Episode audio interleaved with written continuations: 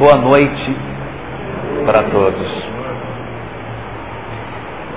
Nós estamos iniciando hoje uma programação para o nosso período de férias na casa. Nós temos, na verdade, nesse nosso período que abraça os meses de dezembro, janeiro e fevereiro, por hábito, desenvolver uma série de temas que não fazem parte do programa específico dos nossos grupos. É uma tentativa de nós utilizarmos esses dias, essas semanas do nosso ano, para que a gente estude temas que não estão dentro dos nossos currículos. E a cada ano diferente, nesse período de férias que algumas pessoas viajam, nós escolhemos uma programação diferente para tratar. Já estudamos as parábolas, já estudamos o Sermão da Montanha, já estudamos os Dez Mandamentos, já estudamos o histórico do Espiritismo e uma série de outras questões nesse nosso período de dezembro a janeiro, fevereiro. Este ano, particularmente, nós tomamos a decisão de fazer uma discussão durante essas semanas sobre a questão do amor. E mais especificamente sobre a questão da vida afetiva, sobre o desdobramento e a visão que a doutrina espírita traz para nós sobre a questão do amor, focado fundamentalmente no amor no sentido desse amor, não o amor universal, mas o amor que nós devotamos a uma pessoa em particular, a questão da nossa vida afetiva das questões que envolvem os aspectos referentes à vivência das nossas questões do amor e do afeto, da sexualidade. E daí que para que a gente possa começar a nossa discussão, é importante que nós tenhamos, para o início dos nossos estudos, uma percepção da visão de homem da maneira como a doutrina espírita nos propõe que ele seja. Nós, quando estudamos biologia na escola, no ensino fundamental, aprendemos que o homem está dividido em três partes: cabeça, tronco e membros. E aqui na doutrina espírita, nós iremos também encontrar uma informação semelhante. O homem aqui também está dividido em três partes. Só que essas três partes não são cabeça, tronco e membro. São corpo, espírito e perispírito. O que vem a ser então cada uma dessas três partes que compõem o ser humano? O corpo, na verdade, seria o veículo biológico, esse instrumento do qual nós nos servimos e que recebemos durante o processo de gestação, do qual nós fomos o agente principal, e a gente então renasce investido desse corpo físico que nós teremos a oportunidade de nos expressar por ele durante a vida física. Nós teremos então o veículo carnal, o corpo físico, que é esse aparelho do qual nós iremos nos servir durante a vida orgânica. Há um segundo elemento para a composição do homem, que é um elemento inapreciável do ponto de vista físico, que é onde reside a vontade, o querer, o pensamento, a personalidade, o que diz respeito àquilo que é a vontade do ser. Esse elemento do homem, aonde reside a vontade e o querer, não está, no dizer do Espiritismo, no corpo físico, nem no cérebro. Está numa outra instância que não é no organismo, que é o espírito. O espírito, assim dito pela doutrina espírita, é a centelha, a chama sem forma, aquele elemento imponderável que dá para nós a dimensão espiritual que representa o nosso verdadeiro eu. Quando, por exemplo, eu estou aqui falando estas palavras, eu não sou, na verdade, um corpo que tem espírito. Eu sou um espírito que se expressa por um corpo. Quem pensa, quem decide, quem tem vontades e quereres, não é o corpo físico, e sim o espírito, a individualidade, o ser imaterial. E nos diz mais a doutrina espírita, quando nos fala que, além do corpo físico que nós percebemos, e dessa centelha que não tem forma, não dá para desenhar porque ela é uma chama, uma luz, que abraça o homem como um todo, nós temos um elemento mediador, que esse elemento mediador relaciona o corpo físico com o espírito, chamado perispírito. Perispírito, não é pré-espírito, é perispírito. O perispírito seria esse elemento plástico que faz com que a vontade do espírito alcance o corpo e faz com que as sensações do corpo alcancem o espírito. Ele é um elemento intermediário, como se fosse o canal que liga o espírito ao corpo. Este elemento, chamado perispírito, é aquilo que a gente enxerga em uma pessoa quando ela aparece uma vidência. Ah, eu vi fulano desencarnado, vi minha avó, vi minha tia, vi meu pai. Na verdade não viu o espírito, porque o espírito sendo uma centelha, uma chama, uma luz, não foi apreciado pela nossa visão espiritual. Nós apreciamos, na verdade, é o perispírito, que é este elemento semimaterial que aqui se encontra. E esse elemento semimaterial, que é o perispírito, ele tem a faculdade de estimular o corpo físico, de comandar as ações no corpo físico, de fazer essa comunicação através de pontos de energia que existem no corpo como um todo. Nós temos infinitos pontos que ligam o corpo físico ao corpo espiritual. Infinitos. Em todas as áreas do nosso corpo existem vinculações entre o espírito e o corpo. Todas as áreas. Mas a doutrina espírita nos diz que apesar de existirem inúmeros pontos de conexão do espírito com o corpo, existem alguns pontos que são mais relevantes, que são mais significativos. Esses pontos mais significativos, eles estão distribuídos em várias partes do corpo. Existe um ponto fundamental, um ponto principal, que fica no alto da cabeça e que responde por todos os outros. E além deste ponto principal, existem outros seis que comandam áreas específicas do nosso organismo. eles são, portanto, um mais seis. Eles não são sete, porque eles não estão no mesmo nível. Esse que fica no alto da cabeça comanda os outros. Portanto, eu tenho um ponto no alto da cabeça e outros seis pontos que comandam áreas específicas do organismo. Nós temos, por exemplo, além desse ponto principal, chamado coronário, nós temos um ponto aqui na altura da testa, que ele tem uma dupla função. Ele controla os cinco sentidos que ficam na face, que é a visão, audição, paladar e olfato, e é quem é responsável pela parte do pensamento. As energias que vão para o corpo na área do pensamento, segundo a doutrina espírita, elas entram por esse fulcro de energia que fica na altura da testa, entre os dois olhos. Na altura da garganta encontramos um outro centro de força, que é o centro de força laríngeo, responsável por duas coisas: aparelho fonador, que é a fala, e a parte de respiração também está ligada a esse centro de força. Na altura do coração, nós encontramos um outro centro de força, centro de força cardíaco. Função dele, duas funções. Ele responde pelo sistema cardiovascular do corpo e também pelas questões referentes ao aspecto da emotividade, da emoção, estão ligados neste centro de força. Desamor, mágoa, estão vinculados no centro de força cardíaco. Na altura do estômago nós temos um outro centro de força, o centro de força gástrico, responsável por duas coisas também: o aparelho digestivo e os movimentos de braços e pernas também estão vinculados neste centro de força.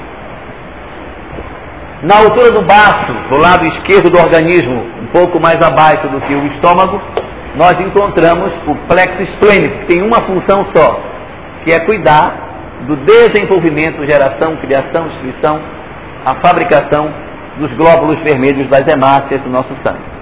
É um outro ponto de energia muito forte. E temos, na altura dos órgãos genitais, um outro centro de força, chamado Centro de Força Genésico, que responde por três funções diferentes. Três funções. Ele é o responsável pelo aparelho urinário, rins, ureteres, bexiga. É responsabilidade das energias desse centro de força. Aparelho reprodutor também está vinculado nesta área do organismo. Testículos, ovários, trompa, próstata, está tudo vinculado neste centro de força.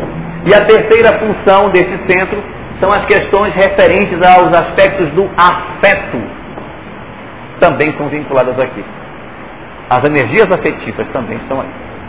Parece um pouco confuso quando a gente diz que no centro cardíaco se trata as questões de, de emotividade. E aqui no centro genésico se trata as questões de afetividade.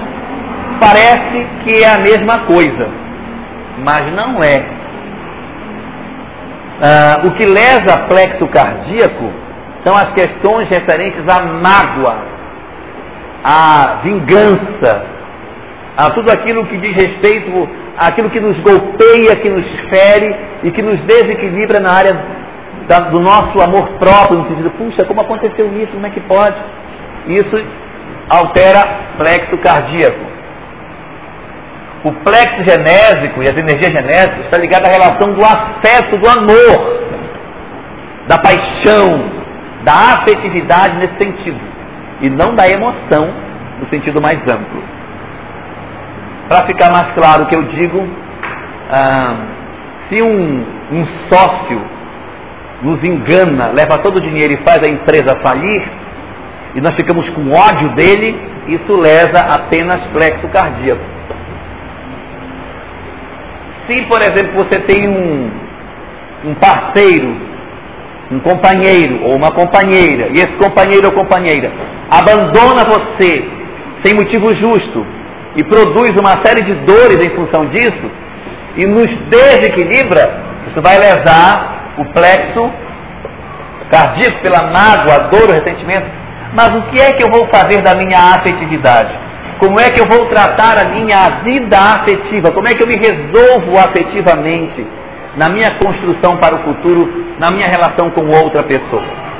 De acordo com o uso que eu fizer das minhas energias, eu poderia estar ou não lesando também o plexo genético. Isso nos faz entender que nós somos, na verdade, um manancial enorme de energia. Diz a doutrina espírita que o nosso corpo físico, ele é como se fosse uma usina. E o espírito é o dinamizador dessa usina. Ele é o elemento que dinamiza, que faz ela funcionar, que coloca a combustão para que esse organismo funcione. E aí ele se utiliza desses centros de força, desses canais para poder acionar a máquina física e fazer com que ela funcione. Na medida em que nós não conseguimos dinamizar esses centros de força, nós começamos a adoecer. O nosso processo de doenças, dificuldades orgânicas, estariam relacionados com problemas nessa área, onde os meus centros de força não estariam recebendo a energia necessária para o trabalho que precisaria ser realizado. E aí então nós vamos encontrar todos esses nuances de energizações acontecendo no nosso organismo. E aí o que, que nos incrementa nesse sentido a doutrina espírita? Ela diz que entre todas as energias existe uma particularmente muito complexa que são as energias que dizem respeito à nossa afetividade. As energias que estão armazenadas no nosso centro genésico. Segundo os Espíritos, nós que estamos encarnados na Terra, estamos nessa condição em função de delitos que a gente cometeu. Uns na área do orgulho, outros da vaidade, alguns foram muito arrogantes, outros preguiçosos, nós temos várias mazelas morais. E essas mazelas morais, elas refletem-se nesses centros de força. Quando você tem alguém, por exemplo, que tem uma determinada viciação, bebeu demais, é, se tornou alcoólatra ou coisa parecida, vai aparecer no mundo espiritual um espírito com o centro gástrico, com problemas. As energias dessa área dele não são sadias em função das energias que ele cultivou durante a existência física. E é o que diziam os espíritos?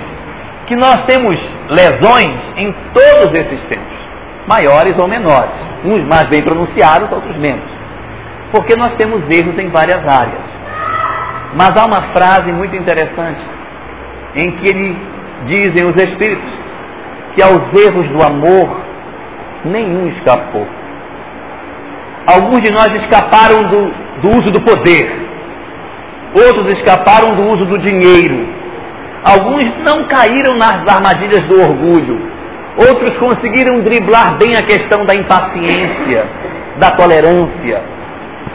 Quer dizer, há um emaranhado de imperfeições morais e nós podemos estar abraçados com umas ou muitas.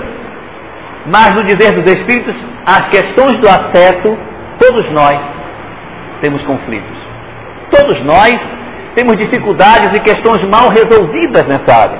Nós somos, portanto, uma casta de espíritos que, a despeito de outras lesões espirituais que nós trazemos, nós temos, fundamentalmente, graves comprometimentos na área da afetividade, na área da sexualidade, na área da afetividade. E isso se observa em diversos ângulos, quando se vê os processos de amor e desamor do qual a nossa sociedade é vítima. As histórias de amor e desamor. A maior motivação das músicas é o amor, é a paixão, é a relação entre duas pessoas. A maior parte das músicas, se for ver, das poesias, a maior parte delas está relacionada a isso. Nós vamos observar nas estruturas familiares uma série de lesões exatamente em, desse, em função desses desvios. Maior volume de interesse na internet é sexualidade. 54% dos sites visitados são sites da área relativos a sexo. Nós temos uma série de questões em aberto na nossa alma por conta disso. E daí que isso se reflete também no corpo físico, pela quantidade de doenças, de, de limitações que nós apresentamos, dificuldades para engravidar, dificuldades para, para manter um relacionamento sexual saudável, dificuldades, nossa, uma série de, de mazelas que a nossa humanidade tem, que são indicativos dos graves comprometimentos que nós trazemos nessa área específica do nosso organismo. Por essa razão, então, os Espíritos dispensam uma atenção especial na discussão das energias especificamente voltadas para a questão do afeto e da sexualidade, que é o nosso objeto de discussão da noite de hoje. Deus segundo diz o livro do Gênesis, de Moisés, quando criou o homem, criou o homem à sua imagem e semelhança. Então Deus, quando nos criou, nos criou a imagem e semelhança dele, porque algo dele vem em nós, como se fosse um reflexo daquilo que ele é no nosso próprio eu. E este reflexo do Criador na criatura, mais visível é a característica essencial do Criador. Porque no dizer do Espiritismo, a característica essencial de Deus é o amor.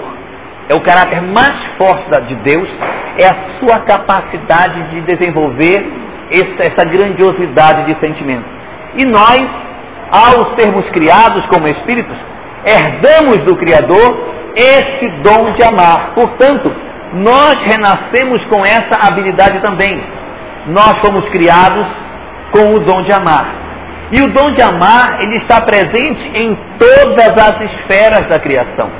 Não é só o homem que é dotado disso, mas desde os seres menores até a condição humana nós encontramos isso. Quando, por exemplo, um átomo de cloro procura um átomo de sódio para fazer uma molécula de sal, Por que, que ele se junta com aquele tipo de átomo e não se junta com outro cloro? Por que, que não se junta com, com a. Por que, que vai procurar aquele elemento? Dizem os espíritos, e isso está na questão 886A do Livro dos Espíritos, que nessa conjunção dos átomos é a expressão do amor no nível da matéria inorgânica, em que ele diz assim, é até poética a frase, ele diz que a lei de atração dos átomos, a lei de atração dos átomos é, na verdade, a lei de amor na esfera inorgânica. Assim como a lei de amor é a lei de atração para os seres organizados. Aí você vai vendo as plantas, como é que elas se afinizam, vão ver, a gente vai vendo os animais, como é que eles vão se buscando, como vai criando todo um processo de crescimento, como vai se desenvolvendo isso. Só para dar um exemplo, os peixes, quando eles se reproduzem, eles funcionam assim. O macho e a fêmea sobem as corredeiras, e vão para os locais mais altos do rio e ali eles desovam as suas sementes, masculinas e femininas, sem nenhum contato. O salmão macho, sei lá como é que chama, quando ele não tem nenhuma relação afetiva com o salmão fêmea, não sei se chama assim. Mas o salmão, macho e fêmea, eles não têm contato sexual. O macho sobe, deixa as sementes e vai embora. A fêmea sobe, deixa as sementes e vai embora. Aquelas sementes se encontram, formam as os filhotinhos, que, que, os que sobreviverem vão virar salmão para no ano seguinte fazerem a mesma coisa. Mas não há uma relação nesse sentido. Quando nós avançamos um pouquinho mais na evolução, e aí depois dos peixes vieram os batráquios, que são os sapos, nós encontramos uma pseudo-relação, que o sapo, ele simula uma relação sexual com a fêmea. Como ele não tem nenhum órgão sexual externo, o sapo, então ele, ele, ele copula com a fêmea externamente. Aí os dois ejaculam para fora. Aí ela, os dois vão embora, e aí aquele, aquelas sementes que se encontraram vão gerar os girinos que vai dar origem aos sapos. Quer dizer, já houve uma certa evolução nesse processo. Se a gente avançar um pouquinho mais e entrar no reino dos répteis, nós vamos ver o que?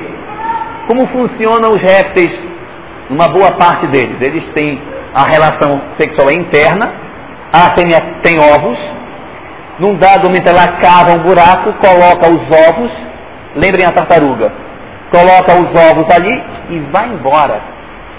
Ela não tem nenhuma relação com os filhotes, ela passa o peixinho em cima para alisar onde ela, onde ela colocou os ovos e ela não volta nunca mais.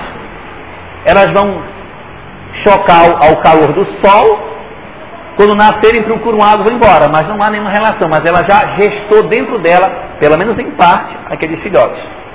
O jacaré também é réptil, mas ele coloca os ovos e fica de longe olhando, ele choca com os olhos o ninho e não vai embora. Já é uma evolução, porque ele choca os, com os olhos o ninho para saber se alguém vai mexer. Avançando para as aves, já há uma diferença. A galinha, ela tem uma relação sexual interna, os ovos ficam dentro dela, depois ela põe os ovos e aí ela choca. Ela ali aquece, ela mesma aquece os próprios ovos. E quando o bichinho nasce, ela cuida. Ela cuida. Ela cuida, já está avançando. E aí chegamos nos mamíferos, aonde a cria é gestada até o final na gestação e quando a cria nasce, a própria mãe alimenta o filhote do próprio sangue, que é o leite. Ela dá o próprio sangue para alimentar o filho. Avançando um pouquinho demais, quando chega na condição humana, o filhote nasce completamente frágil, porque o cavalinho quando nasce já se coloca de pé, já dá para começar a acompanhar os outros animais. Uma zebra que nasce, se ela for ficar esperando três meses para segurar o pescocinho, e seis meses para sentar, que nem o ser humano, o leão come. Ela tem que nascer já andando.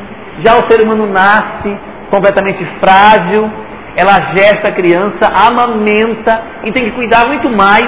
Vejam como vai criando-se um laço de vínculo muito maior ao longo do processo evolutivo dos seres. Vejam como a gente sai lá dos peixes e vem chegando até a condição hominal, vendo como se dá o processo de desenvolvimento desses aspectos que também estão relacionados com a afetividade, com o aspecto do amor. E daí que Deus, quando criou todos nós, quando criou a criatura humana, criou os seres, criou os seres com a perspectiva de que eles se desenvolvessem, que eles crescessem e se tornassem também aptos a amar. Portanto, o amor, ele existe dentro de nós. Esse exercício que a gente vem fazendo desde os peixes, desde os átomos até a condição humana, são exercícios de afeto para que a gente desenvolva a capacidade de amar em plenitude. O amor, portanto, no ser humano é como se fosse a assinatura do Criador na sua própria obra. Assim como o autor de um quadro, quando pinta um quadro, assina o quadro colocando o nome, Deus, ao fazer a sua obra, que somos nós, assinou a obra. E a assinatura de Deus em nós é o dom de amar. É a nossa capacidade de também sermos carentes de amar. Nós temos, por essa razão, no dizer do Espiritismo, uma necessidade imperiosa de amar. Nós precisamos devotar afeto a alguém ou alguma coisa, porque isso está dentro de nós. Esse cuidar, esse nós nos, nos, nos, nos voltarmos a ter algo que é a devoção dos nossos sentimentos. Nesse sentido, portanto, aparece no cenário da doutrina espírita uma preocupação fundamental com uma coisa chamada energia afetiva.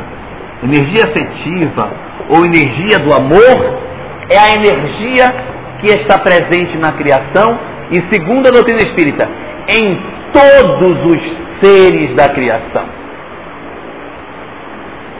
Desde os menores até os mais altos. Os anjos também têm. Jesus também tem.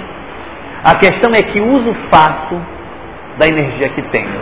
Porque nós todos temos e estamos dotados de energia afetiva, todos nós. Mas a maneira como nós usamos difere de pessoa para pessoa. E a maneira como eu uso indica o futuro da minha própria história. Da maneira como eu estou tratando essas energias, eu estou construindo a minha história que vai acontecer, tanto nesta existência presente, como nas existências futuras. É a partir da maneira como eu lido com essa questão do afeto e do amor que eu estou escrevendo a minha própria história. E isso é fácil de interpretar quando nós analisamos a seguinte visão que o Espiritismo tem da vida. É muito comum encontrarmos na literatura expressões que nos digam que o hoje é reflexo do ontem. O que você passa hoje é em função daquilo que você fez ontem. É por isso que você está nessa condição hoje. Por aquilo que você fez no passado. O, o presente é o reflexo do passado. Ora, se isso é verdadeiro, e se o hoje é o amanhã do ontem, não é? O hoje é o amanhã do ontem. É lógico considerar que o futuro está sendo escrito agora. Ninguém vai escrever o futuro somente no futuro. Nós estamos escrevendo o nosso futuro hoje. Hoje, dia 5 de dezembro de 2006, nós estamos escrevendo uma parte da nossa história futura. Porque assim como no passado eu escrevi uma parte daquilo que está me acontecendo hoje, hoje eu estou escrevendo uma parte daquilo que vai me acontecer amanhã. Assim, portanto, diz o Espiritismo que a nossa capacidade de entender o que seja essa energia afetiva, de compreender o mecanismo que se desenvolve por trás de todo esse processo, é a grande chave para que nós consigamos dar um passo significativo na evolução, que é trabalhar especificamente os aspectos referentes à nossa afetividade, que é, na verdade, a maior causa de queda de toda a história da humanidade. Nesse sentido, os Espíritos falam que se a gente for investigar as raízes dos grandes conflitos, muito frequentemente o afeto, a paixão, A sexualidade está na raiz de muitos deles. Se a gente abrir o jornal e ler no jornal as notícias, uma boa parte delas estão movidas por aspectos passionais. Fazendo com que os espíritos asseverem que o sexo mata mais do que a guerra. O sexo mata mais do que a guerra, porque ele mata todos os dias milhares de pessoas. Ele mata com assassinato, ele mata pelo alcoolismo da pessoa que se abandona, mata pelo suicídio, ele mata pela renúncia de todas as coisas, pela droga, pela AIDS, por tantos e tantos recursos. Então, no fundo, a sexualidade acaba sendo maior, o maior instrumento de ruptura do processo da existência física, pela maneira como nós lidamos com essas questões. E aí diz o Espiritismo o seguinte: energia afetiva é como se fosse um rio caudaloso, é um dínamo de energias que está em nós. E esse dínamo não é possível de ser sustado. Nós não conseguimos impedir com que essa energia curse, porque essa energia ela é real e verdadeira. O que nós podemos fazer é utilizar essas energias para que elas cursem de nós. O que nós temos que fazer é trabalhar para cursar as energias sexuais afetivas que nós temos dentro de nós. De que maneira? Existem várias formas de se cursar energia afetiva. Uma delas, uma delas, relacionamento, relacionamento sexual com afeto. Nesta hora, energia sexual é uma via para o escoamento das energias afetivas. Porque veja, é, a energia afetiva, ela não é necessariamente uma energia erótica. Ela é uma energia de afeto. E tudo aquilo que se desenvolve afeto são estratégias para que se curse a energia afetiva. Se eu tenho um relacionamento sexual com afeto, ela cursou não porque foi uma relação sexual, mas por causa do afeto. Que cursou não foi o ato sexual em si, mas foi a relação de afeto que existia, porque a energia é afetiva. E ela só cursou porque houve afeto no processo da conjunção física. Aí ela cursa. E você se completa. E você se sente bem em função do afeto que você sente ao estar com a pessoa que você está. Outra maneira de se cursar energia afetiva, que também são indicadas nas obras doutrinárias. Por exemplo, a afetividade. A afetividade. Não é necessário que eu tenha que ter um relacionamento obrigatoriamente sexual com alguém para que essa energia afetiva ela se desenvolva. Eu posso cursar essa energia afetiva através de um recurso brando, menos complicado. Se eu estou com dificuldade de ter uma pessoa para estar comigo, que é a afetividade. É, é uma forma menos física de fazer com que essa energia se curse. Que é através do afeto que eu desenvolvo as pessoas. Nada que eu estou dizendo aqui, tem a, essa aqui de baixo, tem a ver com o aspecto erótico. É afetividade sem erotismo. Afetividade pela afetividade.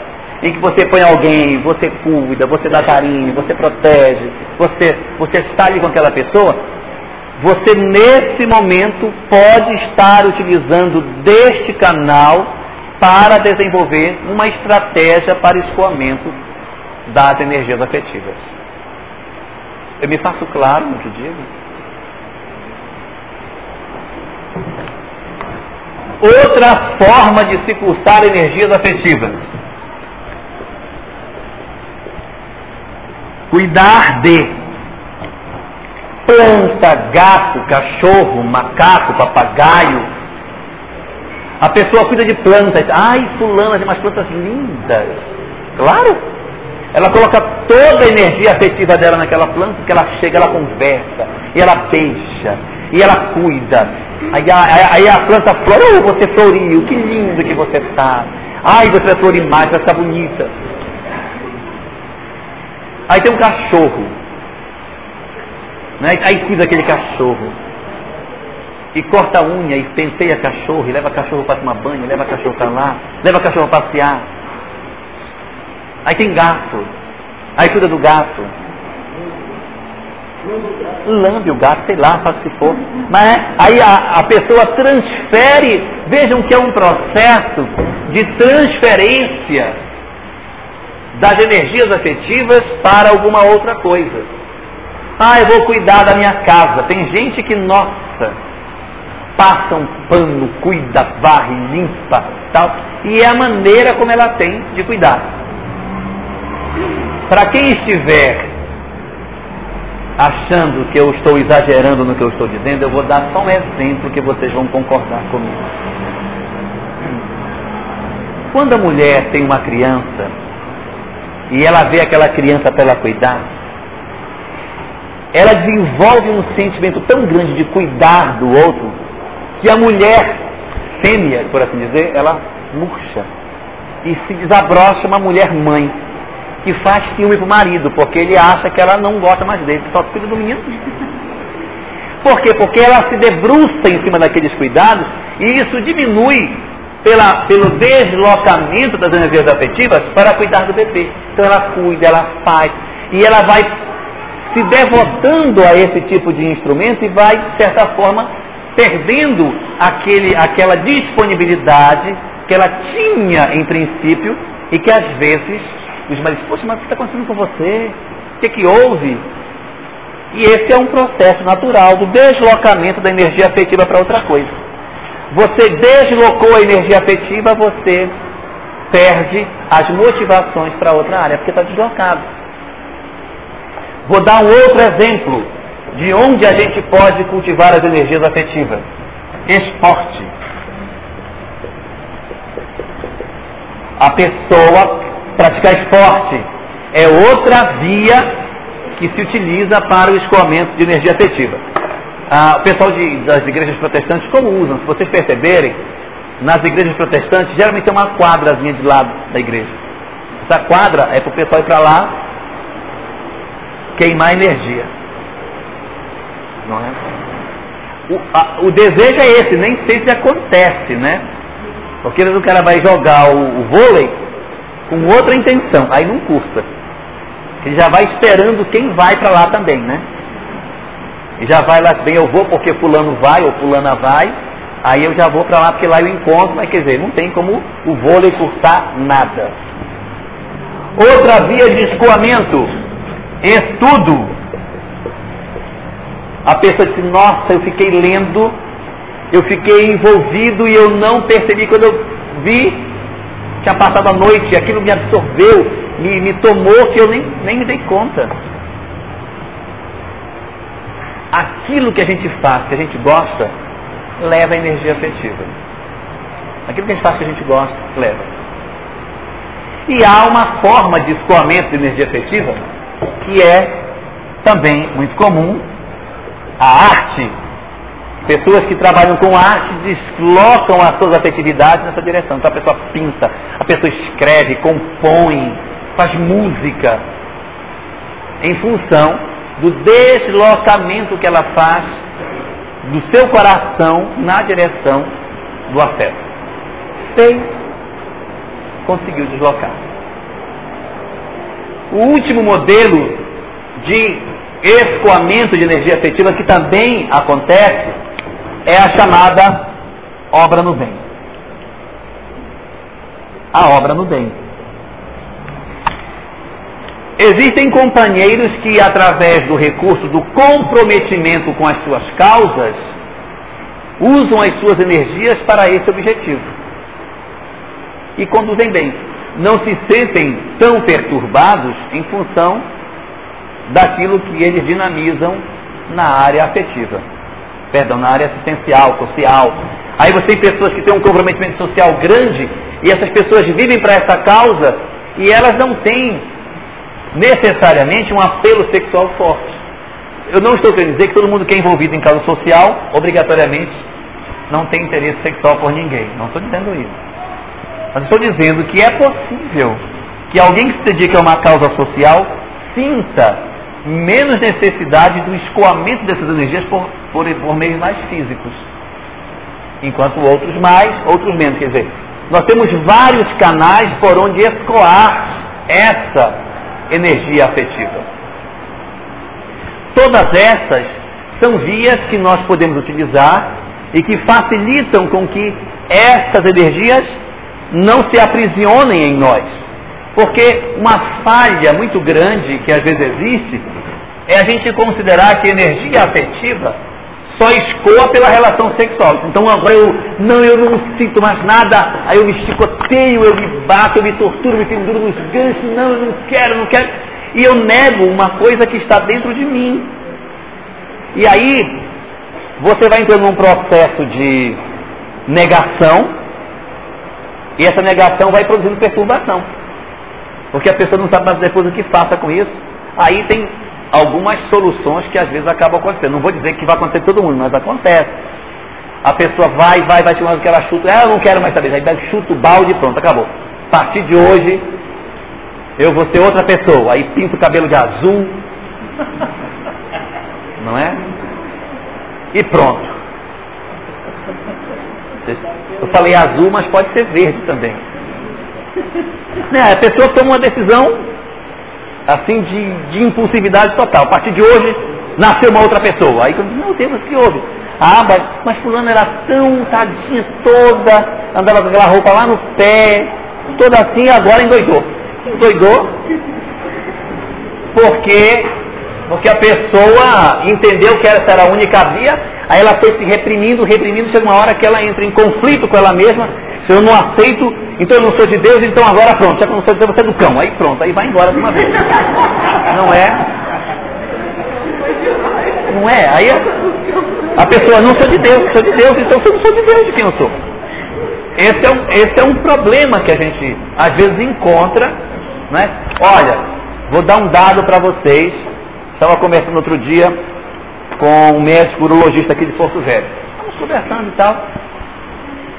E ela tem uma palestra lá dando, aí falando sobre a questão de sexualidade, e eu toquei em algumas questões lá, e a conversa foi, foi cair uma impotência. Aí eu quero falar uma coisa. Aí disse, olha, eu sou urologista, e no meu consultório eu tenho vários casos de impotência que eu trato lá. E uma boa parte do pessoal de impotência que vai lá são jovens, na faixa dos 20 aos 30 anos. Mas, mas por que tão jovens? Eles são jovens que vêm de, de famílias muito repressoras. Negaram a sexualidade o quanto puderam. Aí agora casaram. Aí quando casou, isso agora você pode. Aí o cara não sabe mais evocar a sexualidade dele, que ele reprimiu, reprimiu, reprimiu, reprimiu, não tem, não posso. Aí ele não consegue mais, porque, como a gente sabe, né, uma boa parte, alguns dizem que é 90% dos casos de impotência, estão relacionados a aspectos puramente psicológicos, não são causas orgânicas. Mas não é porque é psicológico é fácil de resolver. É psicológico e é ruim de resolver, mas é psicológico. Só que não resolve sozinho. E aí, conclusão. Nós temos que ter uma forma de trabalhar essas energias para que elas não nos causem conflitos. Para que exista, da nossa parte, uma estratégia de escoamento sem angústia. Por exemplo, vocês já viram? Vocês já viram o tio Patinhas apaixonado por alguém? Não. Então, porque ele cursa a energia sexual dele lá. Na hora que ele pula naquela caixa forte, aquilo ali é a realização. Tem o pessoal que tem fazenda aqui, vai para ali. Aquilo é vida, minha vida é isso. Minha vida é isso. Então cada um de nós tem nichos de interesses diferentes. E essa energia, que é a energia do amor, ela existe em nós. O que nos compete fazer é saber como lidar com ela para que ela seja de maneira o mais habilmente possível cortada de nós. Por que digo isso?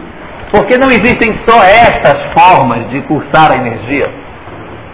Existem outras que ela cursa também. Por exemplo, quando eu vou fazer algumas coisas do tipo mágoa, a mágoa é uma forma de cursar a energia afetiva. A pessoa retira aquelas energias de dentro delas. Olha o que ele fez comigo, miserável e tal. Como é que ele pode ter feito isso? Desgraçado. Tomara que o caminhão passe em cima da cabeça dele. E a pessoa fica ali vibrando. Da onde vai tirar essa energia? Da onde vem essa motivação para fazer isso? E se a gente for observar, é muito comum quando a pessoa passa por isso, ela se fecha. Não quero ter ninguém. Não sinto falta de ninguém. Eu não quero ter ninguém, não gosto de que ninguém nem me olhe.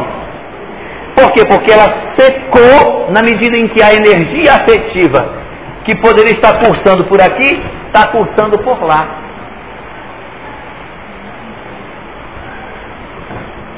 Outra forma de cursar a energia afetiva de maneira equivocada o ódio afetivo.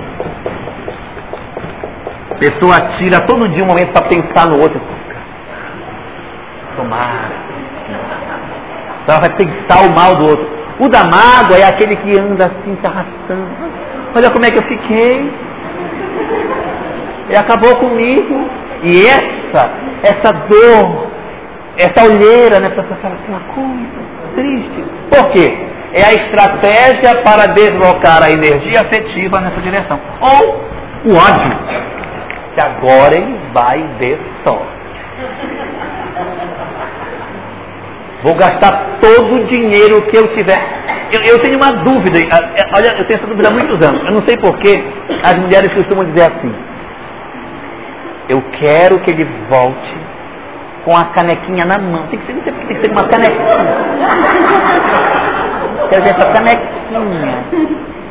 Se o cara voltar sem a canequinha, acho que ela, mano, volte até aquela caneca. Né? Vá, veste com a canequinha, tem que ser a canequinha. Canequinha. Tem que vir com a canequinha. Bom, a mágoa, a mágoa é uma forma.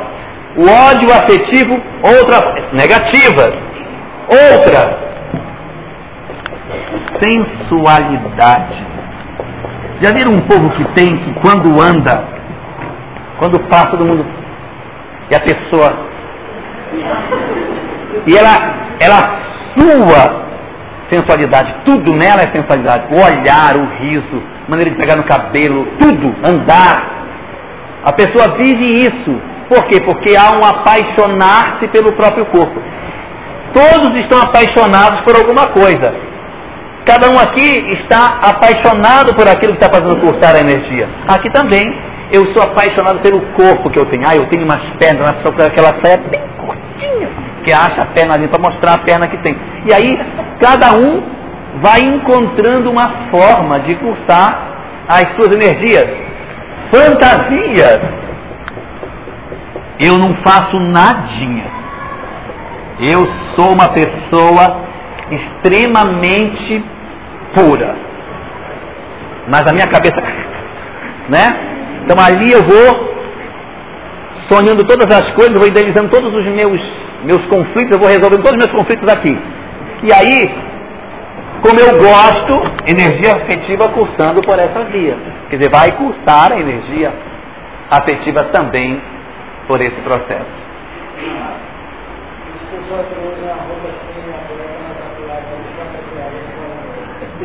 é, tudo aquilo que demonstra é, isso, isso, olha, posso estar falando assim, nossa, mas que novidade, isso não é novo. Jesus já dizia isso há dois mil anos atrás, quando dizia assim, aonde estiver o vosso tesouro, aí estará o vosso coração. E aí eu vou mudar a frase e colocar ao contrário. Aonde estiver o vosso coração, aí estará o vosso tesouro. Então aquilo que a gente gosta é aquilo que a gente devota tempo. Aquilo que eu não gosto, eu não devoto tempo. O que eu gosto? Eu gosto é aquilo que eu devoto tempo, daquilo que eu sinto prazer de fazer. Porque é importante que a gente observe que não é a, a, a, a feitura de alguma coisa que vai cursar a energia sexual. Ai, eu vou praticar esporte, porque aí vai cursar a energia. Não, não vai. Minha mãe mandou estudar, vou estudar, porque estudando vai, vai dissipar, vai dissipar. Não é, não vai.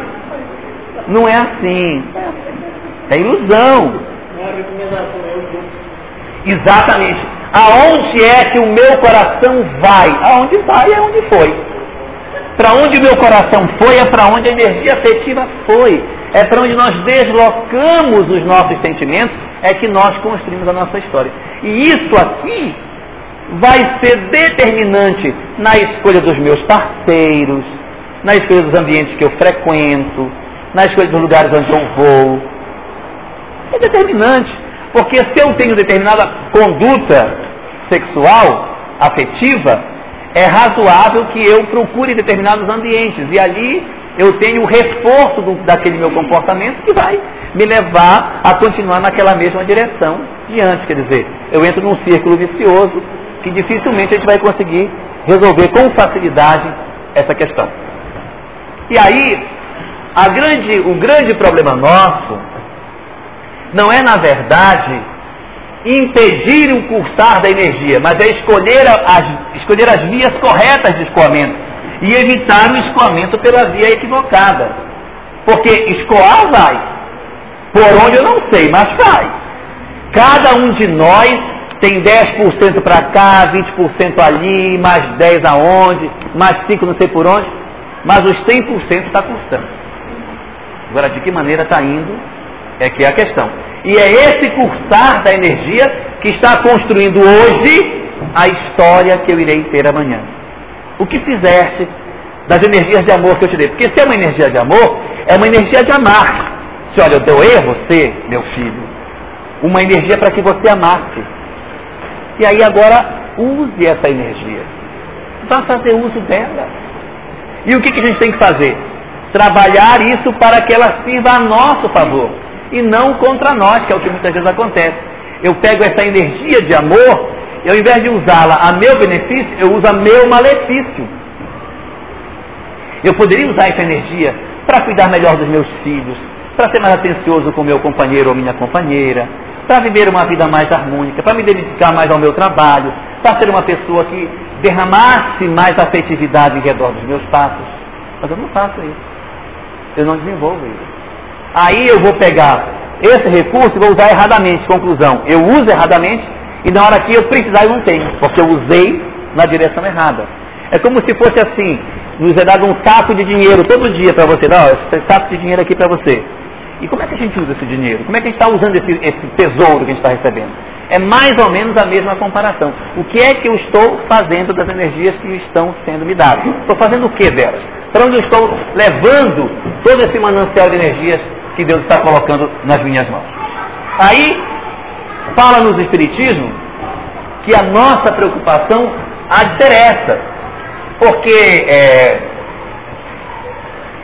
nós podemos cursar energia afetiva fazendo as coisas mais bestas do mundo. Por exemplo, catar um arroz. Dá para cursar a energia afetiva catando arroz. Basta que a gente cate o arroz com prazer. Se eu pego aquele monte de arroz, oh meu Deus, como é que acabe logo? Não custa nada. Não custa nada. A gente, aí, minha filha vai varrer essa casa.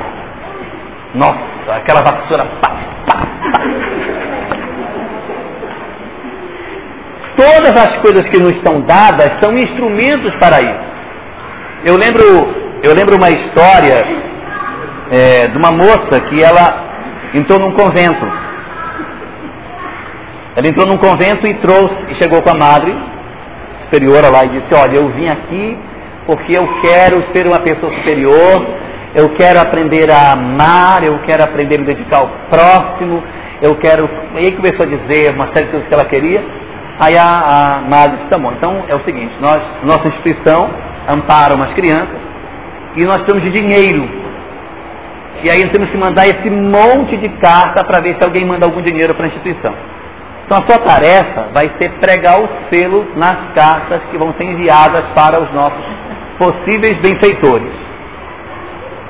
Nós vamos vir aqui para fazer isso. Eu vim aqui para aprender a amar, para pregar selo. Provei. Aí começou aquela discussão, prega o selo, não prega o selo, prega o selo. Com muita insistência, a Márcia vai pregar o selo. Olha, mas era uma pilha de cartas enorme. Meia hora depois ela chegou, está aqui, está tudo selado.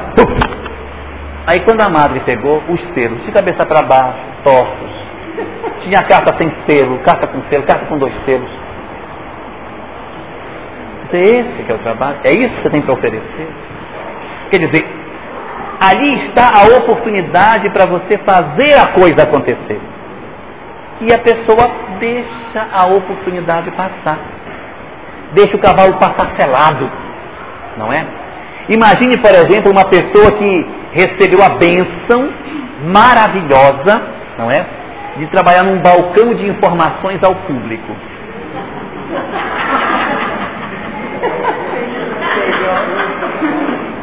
Aí a pessoa chega e diz, pois não, onde fica o setor de pessoal? Terceiro andar à direita, por favor. Setor de pessoal, terceiro andar à direita, por favor. Terceiro andar, aqui, subindo a escada. No terceiro andar, né? Aí a pessoa já vai. A pessoa pensa que todo mundo faz a mesma pergunta, é o mesmo, mas é cada um diferente, né? E a gente tem aquela chance de exercitar esse desprendimento ali. Não faz, não faz. Olha a chance para exercitar a energia afetiva com o menino. Pense que é você dar de comer para uma criança de oito meses. Gente, é a coisa mais maravilhosa do mundo. Você põe a colher, a comida volta, você põe a colher, a comida volta, aí você raspa, põe de novo, aquilo volta. E aí você empurra, e aí você abre a boca do menino e põe de volta. É um sofrimento aquilo. Mas, mas é o processo de construção da gente. É a chance que a gente tem de exercitar isso. Eu lembro de uma moça que é verdadeiro isso. O menino, ela teve a criança, sonhou com a gravidez e tal, e a criança nasceu. Aí de madrugada o menino chorava. Duas, três horas da manhã. E o marido me contando, rapaz, das três da manhã o menino chora, ela pula da cama. Diz, Diga, meu príncipe, o que é que você quer, meu filho? Então é uma. É a possibilidade de você aproveitar as energias, porque tem um povo não é? Que é um pouquinho diferente. E na hora que o menino chora de madrugada, você vai lá, talvez ele quieta, eu dormi, né? E aí a possibilidade de nós trabalharmos isso não acontece. Não vai acontecer. O grande problema nosso, portanto, é esse. É cuidar de como fazer isso. E os Espíritos dizem que esse processo se inicia a partir do momento em que as pessoas se predispõem a dizer: Eu quero um futuro melhor para mim. Eu estou disposto a fazer algumas concessões em função do meu presente e do meu futuro. Ou seja, eu não quero mais o que eu estou fazendo hoje.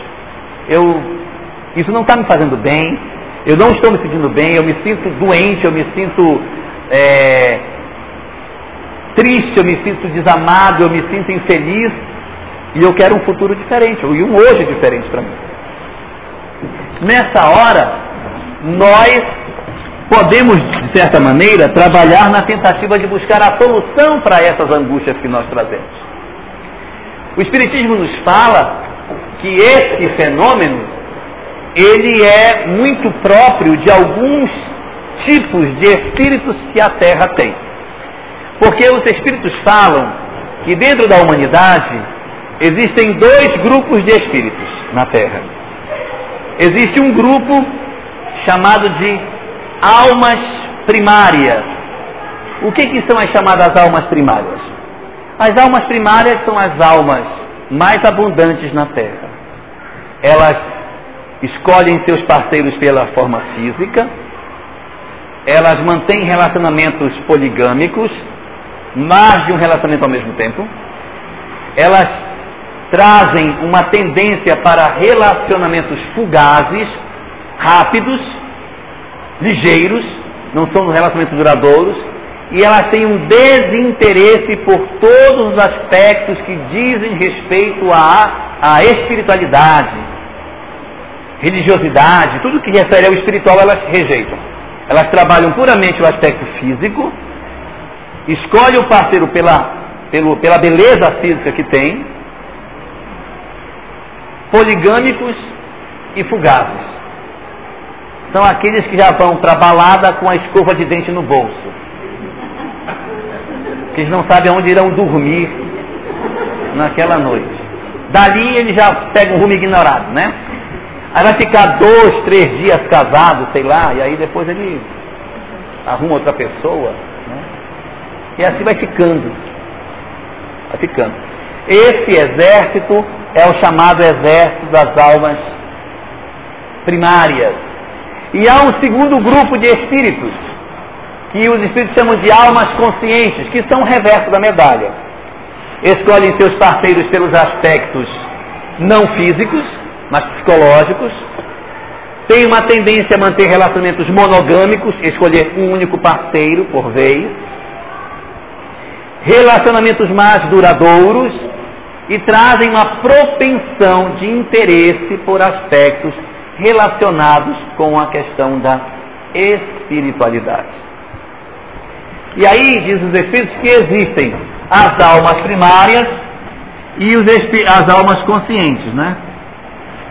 Aqui nós temos as almas primárias e as almas conscientes aqui. Fazer um pouquinho maior. Não. Aqui nós temos as almas primárias e as almas conscientes. É lógico que existe um exército em transição. Pessoas que estão no processo de transição se interessam pela espiritualidade, mas ainda não são monogâmicos, mas já têm um interesse pela espiritualidade, né? Adoram mais que um relacionamento ao mesmo tempo, mas nenhum pela questão física, mas pela cabeça que tem. Mas eu acho que ter três, mas pela cabeça que eles têm. Isso aí é, é o processo de transição, porque ninguém é chaveado, né? Se você está desse lado, pulou para o outro. A gente vai fazendo um processo de transformação ao longo do tempo. Dizem os Espíritos que para este grupo que está do lado de cá, das chamadas almas primárias, não há o que se possa fazer por elas. Porque elas não estão dispostas a abrir mão do seu comportamento em favor de nenhuma outra ideia. Porque o que elas estão vivendo está sendo muito bom. Olha, aquele piseiro do sábado à noite, lá no Tancredo Neves, foi uma beleza. Foi emocionante aquela hora que o cara caiu esfaqueado do meu lado. Foi uma emoção, não é? Mas aquilo, mas eu volto no dia seguinte. Eu acho legal aquilo. Eu acho bacana. Que eu gosto é daquilo, emoção forte. E aí você vai vendo as pessoas procurando o que gosta, não é? Não. É, mas não. Aí você tem aí uns lugares meio psicodélicos, não é? Que as pessoas costumam ir e que acabam predispondo a novas experiências assemelhadas e as pessoas, não, mas todo mundo faz. Aí cai num certo nicho, num certo grupo de pessoas com um específico comportamento e passa a achar que todo mundo é daquele mesmo jeito. Não, isso é normal. E ele se esquece que ele está fazendo parte de uma tribo, que não é necessariamente a expressão verdadeira da humanidade. Conclusão: para esses espíritos que se encontram na condição de alma primária, os espíritos dizem: não há muito o que ser feito por eles, porque eles mesmos não estão dispostos a serem ajudados. Se você oferecer ajuda, a pessoa rejeita você. Você está doida, está maluco. O bom é isso. Se o bom é isso, o que dizem os espíritos? A única coisa que se pode fazer é esperar pelo processo natural de amadurecimento das almas, que não costuma demorar uma única existência. Aí o cara passa aí algumas existências vivenciando esse tipo de experiência, até que ele então, pelas consequências do que faz, pelos resultados que colhe, ele começa então a fazer outras opções. Aí você vai vendo a pessoa ir se aproximando para o outro lado em função das feridas que ele vai colhendo. Ah, quando se fala que esse lado não é positivo, não é porque, oh, isso é feio, ah, isso não pode, ah, que pecado. Não é isso. É pela consequência natural que isso gera. a vida dessa natureza, ela vai produzir amanhã determinadas dores e lágrimas que a gente poderia se poupar se quiser. Mas a maturidade com que certas almas se encontram não dá a elas a condição de fazer essa opção de vontade própria. Eu vou me retirar porque não está legal, eu já não gostei mais. Não, ela não. Ela vai continuar ali até que haja todo um processo de desgaste, de amadurecimento das ideias e ela perceba que essa não é a melhor opção para ela. Então ela se desloca da condição de alma primária e começa a ir se aproximando das chamadas almas conscientes. Para aqueles que se encontram do lado de cá, das chamadas almas conscientes, existe uma quantidade enorme de informação a ser oferecida. Existe um manancial imenso de sugestões, de orientações, de colocações, e a literatura espírita está farta de discussões sobre essa questão da sexualidade, da afetividade, da vida afetiva como um todo. Só que ela só pode ser oferecida para os que estão do lado de cá. Senão, na hora que você oferece, a pessoa rechaça e você perde. Não adianta. Portanto, é um conhecimento que você dá para aqueles que, interessados em oferecer a si próprios um futuro melhor, uma oportunidade mais digna de vida, começam a repensar as suas existências e recolocar os seus valores numa direção mais correta. Me faço claro no que eu digo? Então nós vamos ver um pouquinho daquilo que os Espíritos falam. Vocês querem ver? Interessa saber? O que é que os Espíritos falam sobre isso? Os Espíritos dizem que na medida em que duas pessoas se vinculam afetivamente, venha cá, minha filha. A partir do momento que duas pessoas se vinculam afetivamente, elas começam a trocar energias entre elas. Os namorados sabem disso. Quando eles vão ligar, é aí ligar para você, também ligar para você, né? Então, é aquela vinculação é aquela vinculação que se dá pela troca de energias. Se o outro viaja, você sente falta. Existe uma complementação afetiva que é decorrente desse processo de energização mútua que se segue. E aí, é, nós poderíamos fazer uma comparação da relação que acontece entre as pessoas com aquela brincadeira de criança que as pessoas rodavam. Lembra? Eu não vou rodar porque eu vou ficar tonto. Mas você lembra que a gente, que a gente rodava assim? Mas eu só vou rodar se eu confiar em você, né? Não é verdade?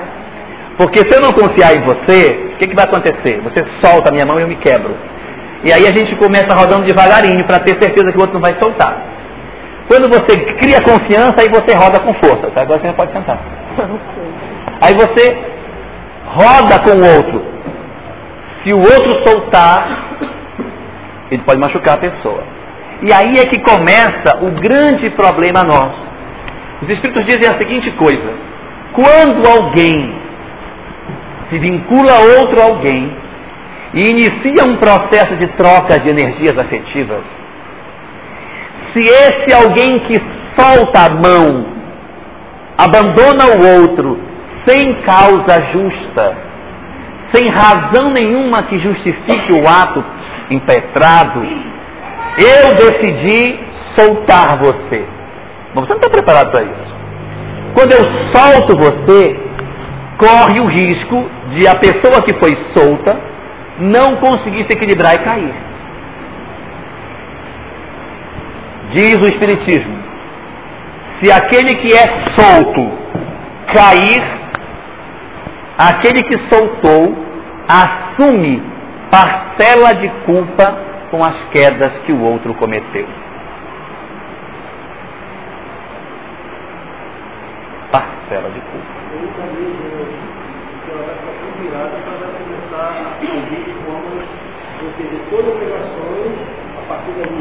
Não necessariamente, porque o que, que acontece? Ele assume parcela de culpa que é o grau de responsabilidade que ele objetivamente tem no ato cometido. Porque imaginemos, por exemplo, que eu sou espírita. Aí eu tenho um parceiro, uma parceira, e o meu parceiro ou parceira simplesmente rompe. E aí eu fico, nossa, que maluquice, meu Deus, vou cair. Aí eu digo, olha, se eu cair, ele se ferra, né? Então vou me acabar.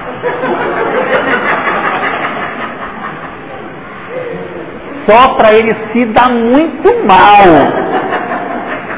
Nesse momento, ele não assume parcela de culpa, porque ele não tem responsabilidade objetiva, porque ele não contribuiu realmente para aquele fato. Ele vai ter a responsabilidade no grau daquilo que ele próprio sabe que é consequência daquilo que você realizou. Então diz o Espiritismo o seguinte, que quando a gente está num processo de relacionamento afetivo e que eu me apaixono por alguém, é como se eu pegasse o que eu tenho de mais precioso na minha alma, o meu coração, e entregasse o meu coração para você tomar conta. Eu digo, olha, cuida do meu coração para cuida do meu coração para mim, e a pessoa recebe meu coração para cuidar, porque nossa, eu, eu, eu sou dele. E, e o sujeito vai embora e leva. Quando ele faz isso, ele levou alguma coisa que era meu. Porque dificilmente alguém que sofre uma punhalada sairá igual depois da experiência vivida. Ela fica desconfiada, ela perde a crença, ela perde a crença nos outros, não é? Ela começa a desconfiar que ela não nasceu para ter ninguém, ou ela acha que, não é que, ah, porque eu não vou dizer assim que todos os homens são iguais, porque seria até uma, todas as mulheres são iguais, né? A pessoa começa Aí, muito bem, quando acontece essa ruptura e a pessoa fica ferida pela, por aquilo que aconteceu, qual é o resultado desse processo? É que o outro levou de mim algo que eu tinha. Ele levou algo que eu possuía. Portanto, eu fui lesado, eu fui enganado. Cabe aí um, um artigo do Código Penal. 171. É, estelionato, estelionato afetivo, estelionato afetivo. Ele enganou, e aí levou, e a pessoa ficou sem aquilo que era dela. Apropriação indébita, estelionato, em tudo aí, né? Aí, conclusão. Este sujeito que cometeu isso, analisam os espíritos. Se alguém na vida física rouba outro alguém e se apropria daquilo que outro alguém tem, este alguém merece uma punição merece um cárcere, merece uma, uma consequência daquilo que fez. E isso vai acontecer espiritualmente. Ele terá um cárcere numa próxima existência em função do delito praticado. Atos cometidos em que a gente produziu dor em alguém, não tenhamos dúvida, isso é dor para nós amanhã. Toda dor que eu produzo no outro resultará em dor em mim amanhã. Então, quando eu, eu roubo do outro e retiro, eu faço essa apropriação daquilo que o outro tem, eu me candidato a um cárcere. Eu sou candidato na próxima existência física a experimentar um cárcere. Só que não é um cárcere de, de cela física, é um cárcere afetivo que nós chamamos. E esse cárcere afetivo ele pode ser de diversos naipes. Podem ser cárceres físicos, que a pessoa nasce feinha, né? E ninguém quer. Tem uns assim? E aí o cara fica na esquina assim. E você não entende, mas não se enxerga de tão feio. Mas é porque. É porque a alma é, vocês estão rindo, não são vocês.